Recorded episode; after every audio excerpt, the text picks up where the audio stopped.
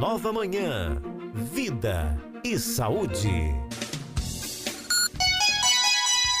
11 horas e 19 minutos, agora aqui na Cultura, como a gente sempre faz, toda quarta-feira, estamos começando o nosso vídeo de saúde especial e hoje nós vamos falar sobre doença renal crônica. Os rins são órgãos que desempenham funções imprescindíveis para o equilíbrio e bom funcionamento do organismo. Devido ao ritmo acelerado do nosso dia a dia, muitas vezes, né, as pessoas não percebem que há alterações no funcionamento desses órgãos, o que pode acarretar em problemas bem futuros para a saúde. De acordo com a Sociedade Brasileira de Nefrologia, estima-se que 850 milhões de pessoas no mundo, aproximadamente 11% da população, convivam com algum tipo de doença renal. Então hoje, no Vídeo Saúde, vamos falar sobre esse assunto. Nosso convidado de hoje é o médico nefrologista, o Dr. Ederson Vidal, que está aqui com a gente. Você pode participar, mande sua pergunta através aí do nosso WhatsApp 98109 1130. Doutor Ederson Vidal, bom dia, seja bem-vindo, satisfação recebê-lo aqui nos nossos estúdios da cultura. Bom dia, Rony. Bom dia a todos os ouvintes dessa rádio maravilhosa, Cultura. Já é a terceira vez que eu venho aqui nesses últimos anos para Fala um pouquinho, né, sobre a especialidade de nefrologia, uhum. sobre esse órgão tão importante que é o rim, né? Muitas vezes as pessoas nem conhecem direito a especialidade médica nefrologia e nem qual é o papel na função do rim. E a gente está um pouquinho hoje aqui para esclarecer a população. Aproveitando que o senhor falou na, na especificidade é, nefrologia, né? Nessa especialidade, nefrologia. Conta um pouquinho pra gente do dia a dia do nefrologista, doutor Ederson. A especialidade nefrológica, nefrologia, é uma especialidade que cuida das doenças é, e da saúde também uhum. desse órgão tão maravilhoso que é chamado rim.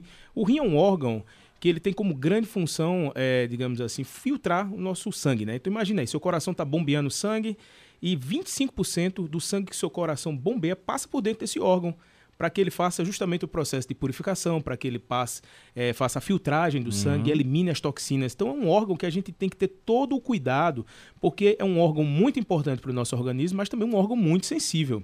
Então a especialidade, a nefrologia, tem como principal, é, digamos assim, mote, né, é tentar preservar a saúde do, do rim e tentar também é, fazer com que a gente tenha principalmente um olhar um pouco mais ativo, precoce nas doenças renais, porque elas são silenciosas, Rony. Infelizmente, 10% da população ela tem doença renal crônica, imagina, uma a cada 10 pessoas, uhum. e não sente nada. Então é papel do nefrologista também trazer esse, esse conhecimento para a população, não só da especialidade, do órgão em si, uhum. mas também é, sobre o diagnóstico e a prevenção. Ô, ô doutor Edson, agora essa questão de ela não dar nenhum sinal, mas nenhum sinalzinho assim, uma dor um, um, uma alteração na urina, alguma coisa que possa já acender um alerta? Depende do tipo de doença. Por uhum. exemplo, é muito comum ter sintoma em que, que tipo de doença renal? Na litíase renal. Acho que todo mundo conhece alguém ou já teve alguém que teve litíase renal, que teve pedra no rim, calculose renal, mesma coisa, né? Então, esse quadro normalmente tem algum tipo de sintoma, seja uma urina com alteração ali da sua coloração, ou uma dor que de repente começa nas costas, às vezes irradia até para a região abdominal, é, ou de repente faz um ultrassom aí por acaso e acha lá a pedrinha no rim, ou tem um histórico familiar que tem doença no rim, resolve investigar também a pedra no rim. Então, assim, normalmente quando é litíase renal, a gente tem é, uma facilidade maior de dar o diagnóstico, uhum. porque ela se apresenta com esse tipo de sintoma. Às vezes a pessoa apresenta até febre, calafrio, febre, aí eu tô com infecção urinária quando vai ver lá, às vezes, uma pedrinha. Mas a doença renal crônica, por exemplo, associada a diabetes, a hipertensão, a outras doenças crônicas, obesidade, é, é, a doenças cardíacas, essa doença renal crônica, que é o que? A falha do rim por causa de outras doenças, uhum. ela é silenciosa, Rony. Ela, num, num, numa fase inicial, praticamente ela não tem sintoma algum. Às vezes, na fase final, é que a pessoa vai perceber uma anemia que não controla, uma pressão que está descontrolando, mesmo com um monte de, de, medicação, um inchaço eh, nos membros inferiores, aquela ah, palidez no, no, rosto, ou seja, o rosto fica meio, meio branco, assim, como uhum. se estivesse anêmico, a anemia em si, né? Então, esses são os sintomas, mas numa fase muito avançada. Então, assim, é papel do nefrologista também, da nefrologia, tentar esclarecer a população que não espere sintomas para investigar. Dose a creatinina sérica e faça os exames de urina para toda a população. Quais são as principais doenças que podem acometer os nossos rins? É como eu disse, a doença, quando você fala doença renal crônica, né? Uhum. É toda uma alteração da função da estrutura do rim, certo? Ou ele deixa de funcionar como deveria, ou a estrutura dele está tá com algum tipo de problema, certo? Então, doença renal crônica é uma alteração da função uhum. da estrutura do rim que dura mais do que três meses. Esse é o conceito, né? O conceito médico. E quando você pensa assim, poxa, quem é que tem esse tipo de doença? 10% da população. Agora, dentro desse, desse, desse, dessa discussão aí do que é doença renal crônica, nós temos várias doenças. Eu falei de litíase renal, pedra no rim, é, existem algumas doenças, doença renal crônica associada à hipertensão, doença renal crônica associada a diabetes, doença renal crônica associada a problemas cardíacos, doença renal crônica relacionada ao uso abusivo de anti-inflamatórios. População geral, faço uma, agora uma, uma recomendação a vocês. Por favor, não se utilizem de medicação sem prescrição médica. É muito fácil, às vezes, vocês terem acesso a farmácia, quando está com a dor, quando está com algum mal-estar, vai lá, pede uma medicação. É comum, eu sei que é, que é, é cultural, mas muitas vezes é, é existem medicações que, por mais que elas tragam um alívio para você da sua dor, elas podem estar tá causando um problema sério do ponto de vista renal. São é, por exemplo, os anti-inflamatórios. Só para esclarecer aqui, Rony, eu acho que é importante do ponto de vista uhum. de saúde pública explicar quais são os anti-inflamatórios de uso comum, certo? É o Voltaren, é o cetoprofeno, é o profenide, é a nimesulida. Muito comum a gente ver as pessoas utilizando essas medicações para dores e é, existe uma associação de doença renal crônica relacionada ao uso desse tipo de medicação. O, o, o doutor Ederson, é, muita gente é, tem mania de, por exemplo, fazer uma coisa que o senhor está fazendo agora, tomar água. Qual é a importância da água para a saúde renal? Rony, eu vou falar da saúde como um todo, né? Uhum. Imagina aí, se a gente pudesse fazer uma análise do que é o ser humano, o ser humano é 60% água. Um bebê é 80% água.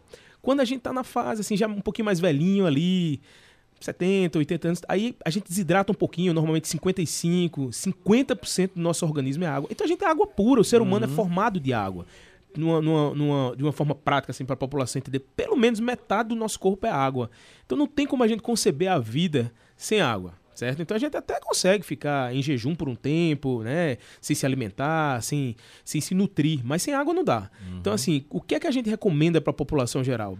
A gente vê muito, olha, é muito comum pessoas às vezes com mal-estar. Chega no consultório com mal-estar, tentando investigar, faz exames laboratoriais, uhum. exames de imagem, eu tô com mal-estar, tô com mal-estar. Sabe o que é que a gente diagnostica, Rony? Uhum.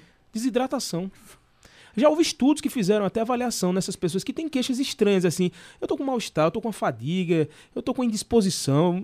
Assim, não sei exatamente o que é. Fiz exame, fiz ressonância, fiz ultrassom, tudo normal e não consigo encontrar nada. E alguns estudos, interessantes isso, conseguiram encontrar 15% de associação desses sintomas somente com desidratação. Então, a mensagem mais uma vez para a população: como é que você está hidratado, meu amigo? Quanto deve beber de água por dia? A pergunta que sempre faz, né? Isso. Esqueça isso. Beba água e olhe sua urina. Se sua urina tiver transparentezinha, tiver clarinha, a quantidade de água tá legal, tá certo? Se tiver aquele amarelo vivo, até alaranjado, muito provavelmente você deve estar tá desidratado. O, o doutor Ederson, quais são os principais fatores de risco para desenvolvimento das doenças renais? Olha, é, vou voltar ao início da nossa conversa. Eu já falei aqui, eu vou repetir várias ah. vezes, porque a campanha desse ano da Sociedade Brasileira de Nefrologia, junto com os institutos eh, internacionais, né, dia 9 de, de março agora, foi o Dia Mundial do Rim. Né? Eu estou uhum. hoje aqui fazendo uma campanha na cidade em cima disso. De doença renal crônica associada aos principais fatores de risco, que são quais? Que você me perguntou. Hipertensão uhum. e diabetes, meu cara. A gente tem que correr atrás dessas doenças. Não tem como a gente olhar para uma pessoa é, que é diabético, que é hipertensa, entendeu? E não fazer uma avaliação da função renal. Mais uma vez eu reitero, quem deve investigar a doença renal? Se é uma doença silenciosa, a resposta é todo mundo deve investigar. Mesmo se é um jovem, mesmo se é uma pessoa que não tem doença nenhuma, que não está apresentando nenhum sintoma. Mas quando a gente entra nas populações de risco, que foi o que você perguntou, quais uhum. são os uhum. fatores de risco? O hipertenso diabético tem que ser na hora do diagnóstico, a gente tem que procurar doença renal crônica. Aí como é que procura? Fácil, exames de, de sangue e de urina simples que o médico pode pedir para que a população tenha conhecimento. É a creatinina sérica, tá? O exame de sangue que faz, o custo é baixíssimo, dá pra, é acessível, o SUS inclusive patrocina esse tipo de exame. E o exame de urina, que é aquele sumário de urina que o pessoal faz, e um exame um pouquinho mais específico, mas é assim para dosar albumina na urina da pessoa e ver se está saindo algum pouquinho de proteína ali, uhum. que é um sinal indireto de, de lesão renal. Então, respondendo a tua pergunta, Vários são os fatores de risco, mas eu queria focar muito nesses dois, porque é muito comum na população. Doença renal crônica relacionada à hipertensão e diabetes. Agora, por exemplo, o, o, a pessoa que tem a pressão alta, né, que tem essa, essa insuficiência e que também tem a diabetes, mas que tá com ela controlada, que vive tomando seu remedinho ali, até que ponto esse remédio ele é também prejudicial para esse rim? Excelente pergunta, excelente. Eu atendo muito no meu consultório as pessoas, às vezes, ali tomando a medicação para diabetes, para pressão e tendo problema renal, inclusive por isso. Aí vai dizer, aí você pergunta, mas como assim? Se a medicação é para controlar justamente as doenças que ocasionam a doença uhum. renal crônica, não vai tomar medicação? Vai tomar sim, mas o problema é que às vezes a depender do tipo, do, do, estágio, digamos assim, que, há, que esteja a doença renal crônica, Algumas medicações de uso comum para hipertensão, para o diabetes, por exemplo, muito comum, glifagem, metformina, todo mundo toma para diabetes. Uhum. É uma medicação que, por exemplo, quando você perde ali metade da função do rim, é uma medicação que pode trazer uma intoxicação, inclusive não é piorar a função renal necessariamente, mas começar a criar, digamos assim, efeitos colaterais um pouco mais severos. Por isso a importância do nefrologista também, até para o ajuste das medicações, de controle dessas doenças, hipertensão e diabetes, por exemplo. Porque muitas dessas medicações, quando se associam com a doença renal crônica, elas passam de, de digamos assim, heroínas, né, medicações heroínas que, que estariam ali para controlar a hipertensão e começam a ser medicações que têm um potencial de serem vilões do, do, do da função renal. Estamos vivenciando, inclusive, o mês né, que se, em que a gente tem um alerta né, para as doenças renais, né, né, doutor Ederson? Exatamente, o mês de março já é internacionalmente conhecido. É março amarelo, né? É, março, março dia 9 agora, por uhum. exemplo, foi o, o, dia oficial, o dia, né? Mundial o dia do Rim, né? mundial do Rim, uhum. onde tanto a Sociedade Brasileira de Nefrologia, junto com todas as clínicas, todo o engajamento multidisciplinar, nefrologista vai para para a sociedade justamente para falar esse, eh, sobre, sobre as doenças do rim, sobre, explicar um pouco para a uhum. população, né, sobre esse órgão tão importante, mas não é só um evento nacional, é um evento internacional. Na verdade, o evento nacional derivou do evento mundial, né, uhum. que é o Dia Mundial do Rim, é, todos os países que se engajam com essa causa é, vêm realmente para a sociedade para se comunicar né, de uma forma um pouco mais próxima, né, como eu particularmente agora, mesmo nesse momento eu estou fazendo. Estou uhum. numa, numa, numa, clínica agora popular, atendendo 40 pessoas, totalmente gratuito, é, para poder falar para elas e a mensagem, olha, passem para as pessoas que estão ao seu redor, na igreja, no supermercado, no seu convívio familiar, na escola. Digam a elas que a doença renal crônica é assintomática, não tem sintoma. Gente, as pessoas precisam a, aprender a procurar a doença. Eu sei que ninguém quer procurar a doença, é, vamos falar a verdade. verdade. Mas para evitar que ela surpreenda você e surja sem você saber, e muitas vezes numa fase avançada, a gente está aqui hoje justamente para tentar alertar a população. O alerta é importante. Agora, essa é a questão, né? A gente alerta, mas e a população tem assimilado essas informações? Porque o povo tem medo, como o senhor disse, de buscar doença, de procurar alguma coisa para encontrar alguma doença, né? Pois é, olha que coisa interessante. Quando fala em nefrologia, que é a minha especialidade, ou rim, o órgão rim, uhum. às vezes a gente encontra uma dificuldade das pessoas é, é, saberem do que se trata, né?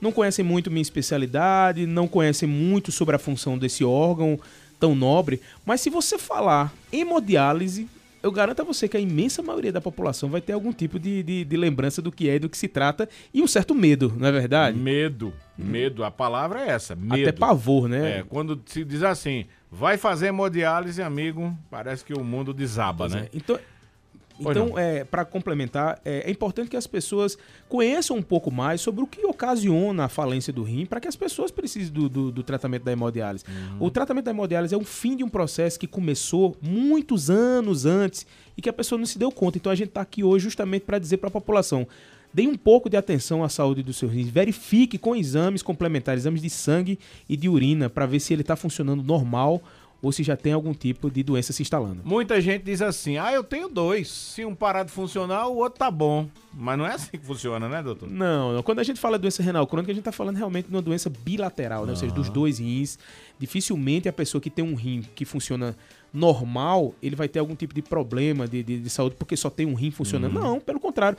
Você já deve ter ouvido falar que tem pessoas que doam o rim para outra pessoa que não está com os rins funcionando. Uhum. Então ela passou a ficar só com um rim funcionante. Tem pessoas que nascem sem um rim ficam só vivendo a sua vida inteira com um rim apenas funcionando. Tem pessoas que perdem a função de rim por causa de uma doença específica, uma infecção, e fica só com um rim funcionante. E não é por isso que elas vão ter problema, digamos assim, de saúde, porque tem um rim funcionante. Não. Mas quando a gente está falando de doença renal crônica, com falência dos rins, que precisa de hemodiálise, a gente está falando que os dois rins realmente pararam de funcionar. Bom, o senhor já falou que o diagnóstico é simples, exame de sangue, exame de urina, Mas após o diagnóstico, como é a, a fase do tratamento se for descoberto algum tipo de doença crônica? Rony, esse alerta que a gente faz dos exames simples, eles são, na verdade, os, os exames iniciais, os de uhum. rastreio. Né? Então, assim, muitas vezes a gente precisa avançar sim com exames muito mais sofisticados, inclusive em alguns casos, até de biópsia renal. Porque a gente está falando de uma, de uma, de uma doença no, em um órgão que tem, digamos assim, características, facetas que são muito, assim, infelizmente, ruins, porque às vezes se manifestam só dentro do rim. A gente fica procurando, às vezes, alterações nos exames de sangue, nos exames de imagem, e tenta encontrar essas alterações com os exames simples que eu falei para vocês aqui: creatinina, uhum. o sumário de urina, a pesquisa de albumina na urina. Mas muitas vezes a gente precisa avançar com exames mais complexos, inclusive até esse que eu te falei, que é a biópsia renal, para poder dar o diagnóstico de, de, de, de doenças que são muito específicas. Mas, no geral, um rastreio inicial tá de muito bom tamanho sendo feito com creatinina, sumário de urina e a, a, pesquisa de albumina. E se puder fazer uma ultrassonografia, seria excelente também. Já é um caminho, né? Ô, ô doutor Ederson, é, todo mundo que tem, ou todas as pessoas que têm insuficiência renal, precisam fazer hemodiálise? Não, de forma alguma. Eu tenho casos assim, né, é, é, muito, muito emblemáticos da minha vida de pessoas que foram, iniciaram o processo da hemodiálise. É, a gente conseguiu é, é, fazer com que ela essa pessoa, é, é, na verdade, algumas pessoas, inclusive, né, não precisasse mais do tratamento dialítico só corrigindo os fatores de risco, ou seja, melhorando o controle da pressão, melhorando o diabetes, perdendo peso. Essas pessoas continuam com doença renal crônica, mas uma doença renal crônica controlada a ponto da pessoa não precisar fazer hemodiálise. E a gente tem situações em que a pessoa está quatro anos nessa situação, vivendo muito bem, obrigado, tá certo? Convivendo com a doença renal crônica e ciente de que precisa ter todos esses cuidados para que esse pouco de rim que funciona não, não pare e ela precise voltar a, a fazer o tratamento uhum. dialítico. Então, não necessariamente quem tem doença renal crônica vai precisar fazer hemodiálise. Aproveitando que a gente está falando de hemodiálise, né? Como é que ela funciona? Qual é a principal função da diálise? E, e quanto tempo dura uma sessão? É, porque as pessoas, às vezes, quando escuta só falar no nome hemodiálise, já tem medo, né? Mas não sabe nem o que é, não sabe nem como ela funciona.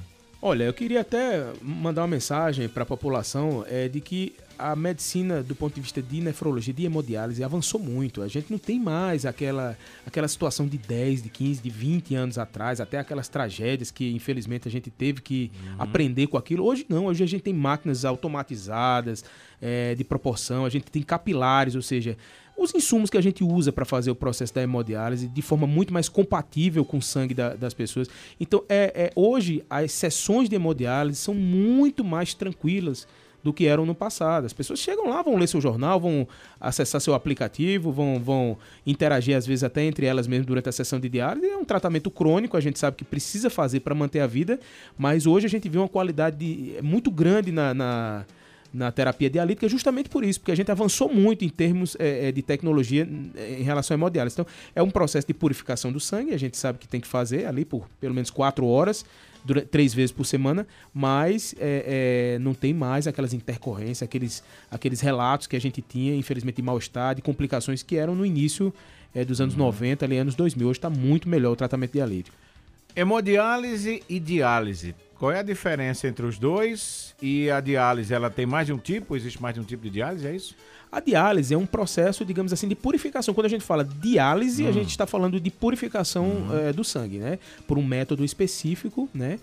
E a hemodiálise é a purificação do sangue pelo, pelo, pelo, por aquela máquina que uhum. a gente uhum. já conhece, né? A pessoa fica do, do lado daquela máquina, a máquina aspira o sangue da pessoa, purifica o sangue e devolve o sangue purificado. Aquilo é chamado hemodiálise, uhum. de uma uhum. forma mais coloquial, para as pessoas entenderem. A purificação do sangue é, é pela, pela, pela máquina. Uhum. Mas existem outro, outros tratamentos dialíticos, ou seja, existem outras formas de diálise. Uma delas, por exemplo, que não é tão conhecida, é a diálise peritoneal, né? A diálise onde você faz esse tipo de procedimento de purificação do, do, do sangue da pessoa, jogando um líquido né, dentro da cavidade abdominal, dentro do, da barriga, através de um acesso que é colocado na barriga. Você coloca um líquido, ele purifica o sangue e a gente retira esse líquido com as impurezas, impurezas. e o sangue fica purificado. Então, diálise, de uma forma simples, é isso: uhum. purificação do sangue, hemodiálise, aquela maquininha que a gente conhece e faz a purificação através do acesso venoso, é, é, o, o cateto ou a fístula. O paciente, depois que descobre que tem essa insuficiência renal, ele precisa passar por algum tipo de dieta alimentar? O que é que, o que, é, que é preciso fazer? A dieta, Rony, é a base do tratamento, tá? Assim, quando a gente fala de doença renal crônica, quando a gente fala de um paciente que inclusive está em hemodiálise, a dieta, a nutrição é a chave central do processo. Porque não adianta, veja, ele tem a falência do órgão que purifica o sangue.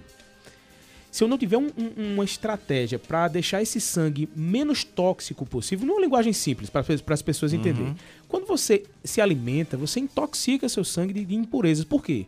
Porque o organismo absorve os nutrientes, libera as toxinas para o sangue para o rim eliminar na urina. É assim que funciona no nosso organismo. Se eu não tenho mais um rim que funciona, o que é que eu tenho que fazer?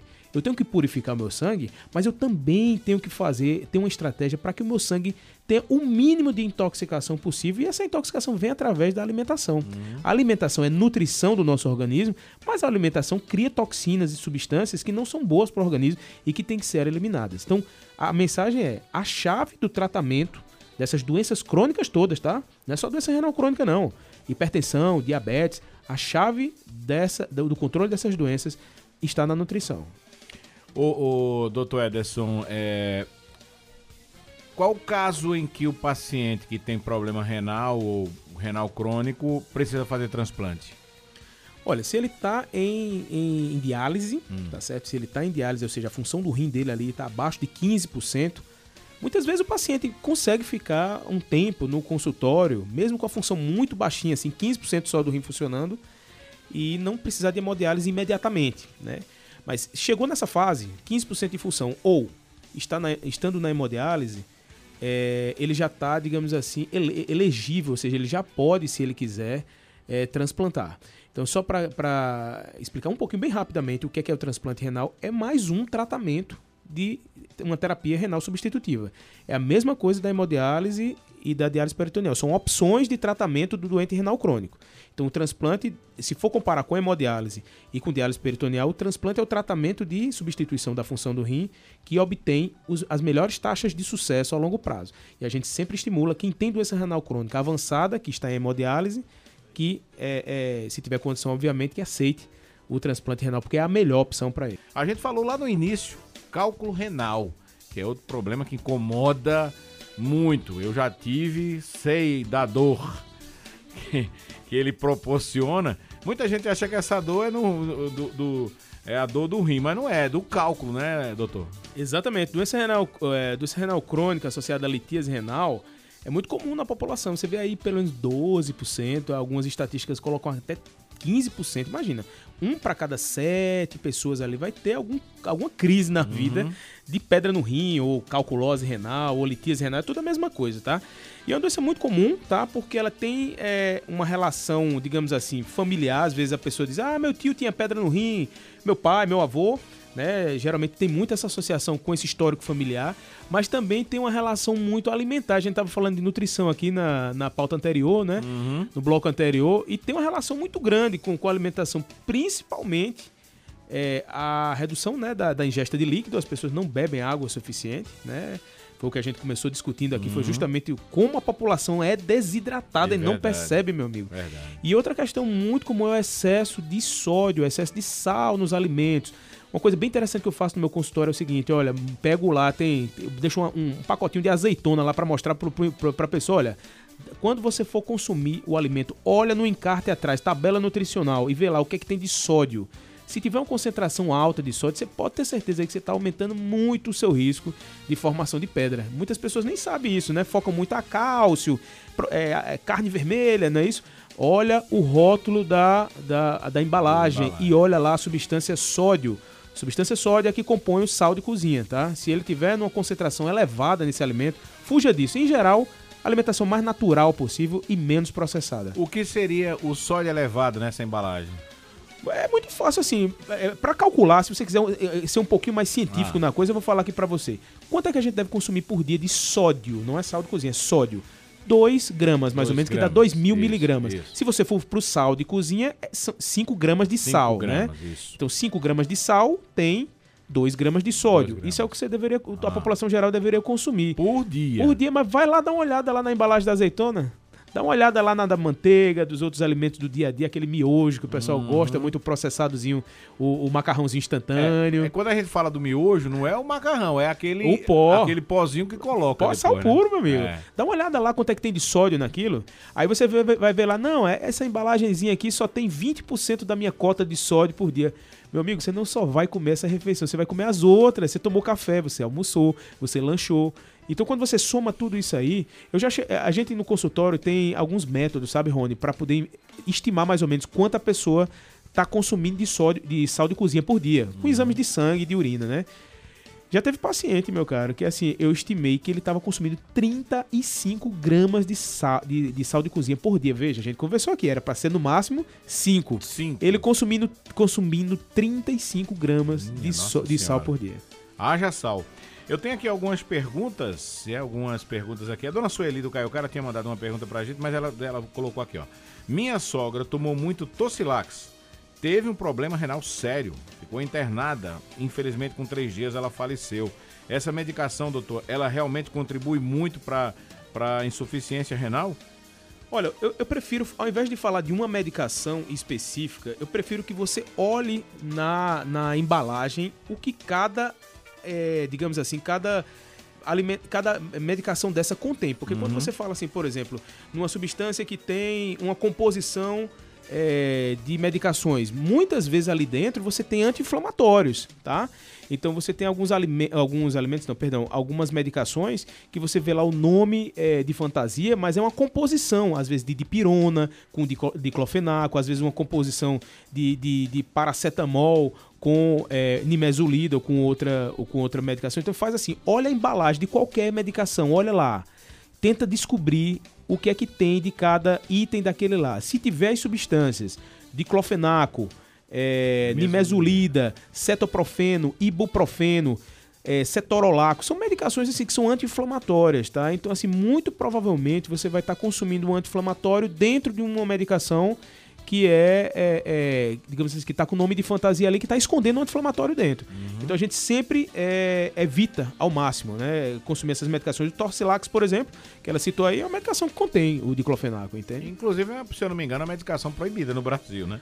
Mas vende ainda abertamente em qualquer lugar, né? Onde o problema é o acesso fácil. Infelizmente, chega na farmácia, compra muito fácil isso aí. É, E todo mundo tem um médico na família, né? Então, um médico na família, um vizinho que é médico, né? Que passa um remédio, que prescreve ali um remédio e tal. O Júnior do Pastel, Rony, por favor, pergunte aí doutor. Eu tô aqui no Salgado, né? eu tomo um litro e meio a dois litros de água. Quando, eu, quando é a noite que eu vou dormir, aí eu coloco ao lado da cama mais um litro de água. Aí eu fico me acordando para ir ao banheiro e bebendo água. Eu gosto muito de água, né? Acordar de madrugada, eu acordo de madrugada para beber água frequentemente. Isso é bom ou é ruim?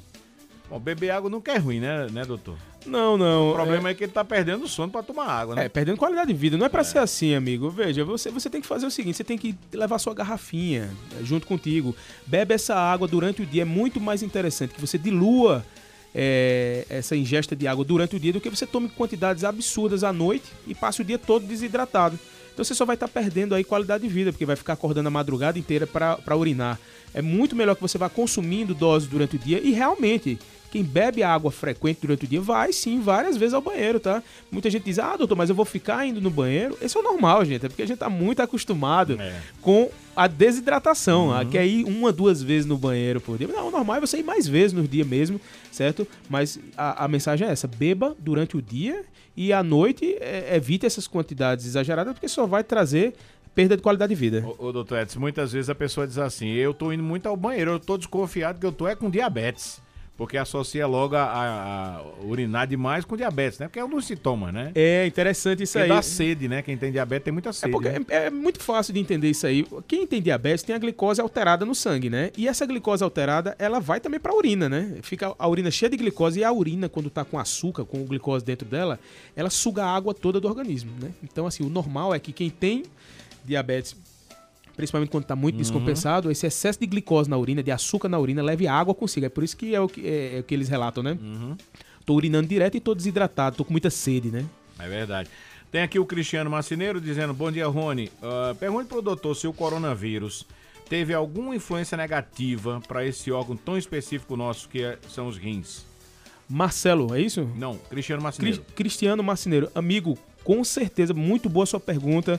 Infelizmente, hoje nós estamos aqui já no terceiro ano pós-pandemia, praticamente, e tendo que lidar com as sequelas do Covid. No início do Covid, quem tinha infecção por Covid e tinha insuficiência renal, que era praticamente ali, 20% dos pacientes que entravam no hospital, eles tinham essa associação, Covid e insuficiência renal com necessidade de diálise. Quando eles iam, é, ficavam graves e precisavam até daquela intubação, é, a imensa maioria, inclusive, falecia durante o internamento, sabe? E aí, os que conseguiram sobreviver, muitos ficaram na clínica fazendo hemodiálise, ou seja, o rim perdeu completamente sua função, e outros ficaram com uma sequela grave, ou seja, ficaram com doença renal crônica. Então, essa pergunta dele aí foi super importante porque a gente, a partir de 2019, 2020, na verdade, o início da pandemia, o mundo passou a conviver, infelizmente, com mais uma doença que se associa com doença renal crônica, que foi a infecção por SARS-CoV, no caso, Covid-19. O Renato Silva, lá do São João da Escócia, gostaria de perguntar ao doutor se o consumo exagerado de refrigerante, principalmente a famosa Coca-Cola, faz mal, faz mal para os rins. O, o, o, refrigerante, ele não é um alimento, minha gente. Ele é, é uma solução ali de água com muitas, é, muitas, é, muitas substâncias ali dentro, conservantes. Então não é uma coisa saudável, né? O refrigerante é mais, é, eu, eu, eu, gosto de considerar mais como uma coisa lúdica, ou seja, uma coisa para prazer, para diversão, do que como uma alimentação. Então, assim, o que eu falo sempre para as pessoas que gostam de tomar o refrigerante, que eu sei que tem uma parte social, que a gente acaba interagindo com as pessoas, porque faz parte da nossa cultura, né, interagir com o refrigerante, né? É mais uma questão comportamental do que, do que mesmo uma, uma nutrição, uma alimentação. Não é uma alimentação, é uma questão mais social. Mas eu sempre digo para aqueles que gostam muito e gostariam de tirar o refrigerante da vida, usa, usa água é, com gás e faz um suco. Um suco com água com gás fica muito próximo do que seria é, o, o, refrigerante, é mais saudável. A propósito, o senhor falou em água com gás, eu já vi muita gente falando que é, recebeu essa orientação de não tomar água com gás porque não seria bom para rins. Não, desconheço completamente essa informação. Acho água com gás é água com dióxido de carbono, não tem nenhuma, nenhuma associação com doença renal, pelo menos até o momento publicado que eu conheça. Uhum. Aí o Juscelio Santos daqui do Salgado está perguntando: e tomar água em quantidade de uma vez só, né? É, por exemplo, o cara precisa tomar 2 litros de água por dia. Aí vai tomar 2 litros uma vez só. É bom ou isso aí também é, é, é prejudicial? Não seria prejudicial, mas não é o adequado. Imagine que você toma 2 litros de água por dia, o que é que vai acontecer? Você vai gerar uma sobrecarga de água no seu organismo e você vai urinar isso aí. aí o resto do dia todo você vai ficar desidratado? Pois é. Não, é. Vai, não funciona assim. Eu, eu, vi uma imagem muito interessante, acho que foi numa página de uma nefrologista, inclusive, né? Legal. É, não espere o seu corpo é, pedir água, né, para você fazer o uso da água. Aí a, a, foto é uma pessoa como se estivesse enterrada dentro de uma, de uma lama seca, né? Ou seja, já está na fase da desidratação ali, né, né doutor? Eu peço sempre para as pessoas olharem para a urina delas, deem uma olhada, como é que está o aspecto? Tá clarinho, tá transparente, tá sem odor, sem cheiro. Aquele cheirinho característico de urina a gente sabe que tem, mas tem um odor forte, tem uma coloração amarelo escura, alaranjada, arde quando sai. Então, assim, são sinais às vezes que é, podem ter outras doenças, inclusive pode estar tá somente desidratado. Doença urinária tem alguma coisa a ver com problema renal não? Quando a gente fala eh, de, de, problemas relacionados ao trato urinário que não ri, algumas é, chamam a atenção. Por exemplo, a infecção urinária é de repetição, né? Uhum. Existem casos, infelizmente, casos muito tristes de pessoas que tiveram esse tipo de infecção urinária repeti repetitiva, né? Repetida, digamos assim, uhum. e que isso acarretou com a infecção do rim e a perda da função do rim. Para a gente finalizar, Vai ter alguma programação especial, né? Já tivemos o dia 9, que foi o Dia Mundial do Rim. E durante todo esse mês a gente vai ter campanha. O que é que vai, vamos ter de campanha para alertar mais a nossa, a nossa população? Eu sugiro que todos é, sigam o meu Instagram, tá certo? Arroba é, doutor.edersonvidal. É, e vejam lá as ações que a gente está promovendo durante esse mês. Hoje mesmo eu estou atendendo 40 pessoas já, já é, inscritas previamente, totalmente gratuito numa clínica popular daqui de, de, de Caruaru, justamente para alertar a população geral sobre essas doenças, né? E vou continuar esse trabalho durante todo o ano no meu Instagram, esclarecendo às pessoas que é importante que elas tenham essa visão de que saúde renal precisa de atenção com exames complementares. Não tem como a gente olhar para a pessoa e dizer que ela está saudável do ponto de vista renal sem a gente ter é, esse tipo de investigação. Mais uma vez, repito, creatinina sérica, sumário de urina e aquele examezinho é, difícil de entender que é a pesquisa de albumina na urina. Doutor Ederson Vidal, muito obrigado pela sua participação. Satisfação enorme sempre recebê-lo aqui nos Estúdios da Cultura. É nosso parceirão aqui já.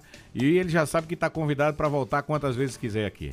Rony, o prazer é todo meu. Obrigado pela oportunidade mais uma vez. Fico muito feliz toda vez que venho aqui falar com vocês. Um grande abraço aí para vocês todos. Esse foi o nosso Vida e Saúde de hoje. Na próxima quarta-feira estaremos novamente aqui no estúdio com mais um especialista em um tema específico para gente alertar você de casa, que é nosso ouvinte e que gosta de cuidar da sua saúde.